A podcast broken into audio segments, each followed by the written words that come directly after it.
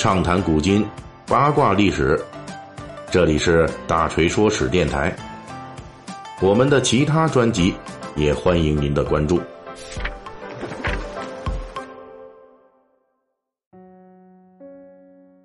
呃，最近这段时间呢，我们世界这多个国家之间哈，呃，贸易摩擦的新闻报道，可谓是吸引了很多的眼球。那么我们之前呢也制作了一期节目，就是讲这个二百年前啊英国的顶尖科技是如何流入美国的。因为当时呢英国是世界上最强的国家，对吧？那美国呢那个时候要进行工业化的发展，所以也是需要很多学习外来的这些高新技术。其实，在世界历史上呢，采用这种工业间谍、商业间谍的这种行为，获取自己需要的技术，那事件太多了。本期呢，我们呢就来说一说这除了工业革命时代的美国之外的例子，这就是在我们古代的时候啊，古代中国名震世界的传奇技术——陶瓷的制造工艺是如何被欧洲人学去的。中国的陶瓷呢，在欧洲闯出盛名，是在公元十五世纪以后，当时收藏来自中国的精致瓷器是欧洲各国贵族的时髦之一。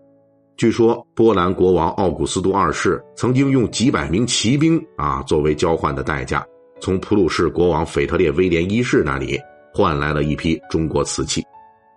由于中国瓷器在当时的欧洲销量好、售价高，而且根本不愁买家，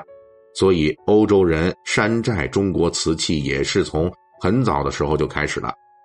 公元十六世纪，意大利的各个城邦就开始试验仿制中国瓷器。从第一波啊，这第一波欧洲山寨，因为完全不了解中国的陶瓷制造技术，所以当时的意大利工匠们啊是使用了他们更熟悉的玻璃作为材质。当然，因为当时欧洲还没有近代化学，所以那个时候呢，呃，炼金术师们啊，也都投入到了这个山寨的事业中来。其实他们做的就是化学行当啊。强行的山寨之下呢，还把第一批山寨版的瓷器还真给鼓捣出来了。不过工艺呢，那是非常粗糙了，而且代价比较大。其实意大利人不是唯一的山寨者，法国、德国等地的技师也纷纷加入了这支山寨大军。虽然强行模仿有一些效果，但是基本上属于跟真品中国瓷放一块那就露馅的水平了。所以到了后来呢，欧洲人也想明白了。哎呀，要搞出这个真正的中国瓷，那分享陶瓷的厚利啊，就必须派人去中国进行实地的学习考察。而当时大量派往中国的欧洲传教士们，就成了探寻中国瓷器之谜的急先锋。在中国传教期间，接触到瓷器制作并将工艺传递回欧洲的传教士人数不少，其中最厉害的一个就是法国的传教士殷洪旭。他的法国本名翻译过来叫做昂特雷克莱啊，殷洪旭是他到了中国之后起的中国名。殷洪旭来到中国之后呢，辗转到了当时中国江西的陶瓷之都景德镇，在那里一待就是七年。一方面在当地传教，一方面尽最大可能了解中国的陶瓷制造技艺。大家可以注意，这个殷洪旭啊，对瓷器的爱好可不是完全的个人兴趣，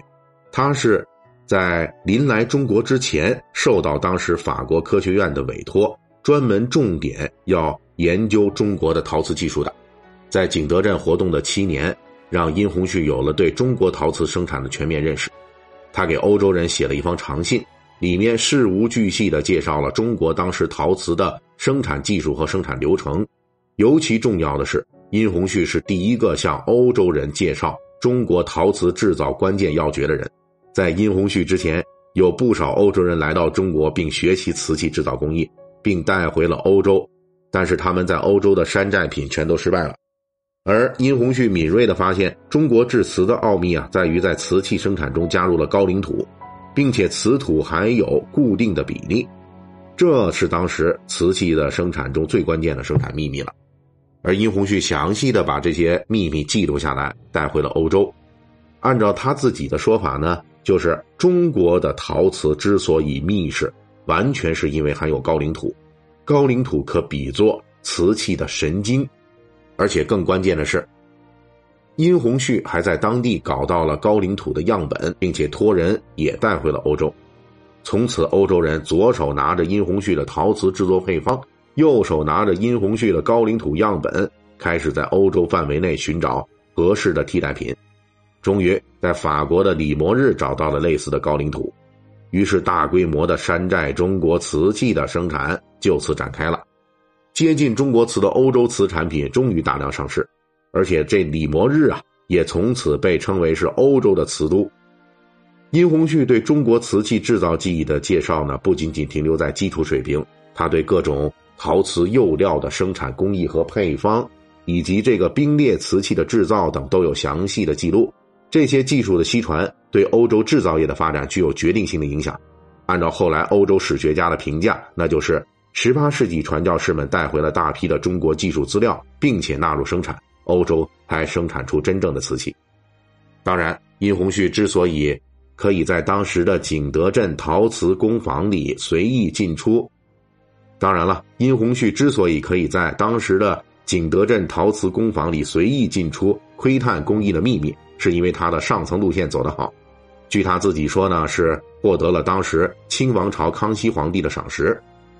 不过，殷红旭虽然是在西方介绍中国陶瓷工艺最详细、最彻底的人，但是在一些关键技术上，他并没有获得他想要的东西啊，因为他当时接触的都是底层的陶瓷工人，所以呢，本来一些高端的这个技艺啊，就没有他能够接触到的这个渠道。同时，那个时候我们的陶瓷业虽然没有近代以后的知识产权保护措施，但是传统的这个行会啊，一样会对某些珍贵不传之秘密就进行严格的保护。比如说釉料的配方和制造工艺，那殷红旭搜集到的并且西传的就不是正版，他自己呢也很清楚，无法知道这些配料的比例。尽管如此，殷红旭对欧洲瓷器制造。打破中国垄断，那还是起到了极大作用。三百年后的我们呢，似乎不能直接的用这个如今的什么工业间谍啊、商业间谍去套殷红旭这个人。他呢，实际上介绍给西方的也不止陶瓷工艺这一门内容。殷红旭对当时的中外交流呢，其实是做出了重大的贡献。而且在殷红旭所处的东西方交流时代，近代的技术保护和专利制度。还没有完全建立起来，他们能不能意识到自己在从事间谍行为、盗取工艺技术？这个也没有任何的证据，啊！但是呢，殷红旭的某些行为确实是把当时中国不想外传的技术带去了西方，并对中西方的陶瓷贸易构成了影响。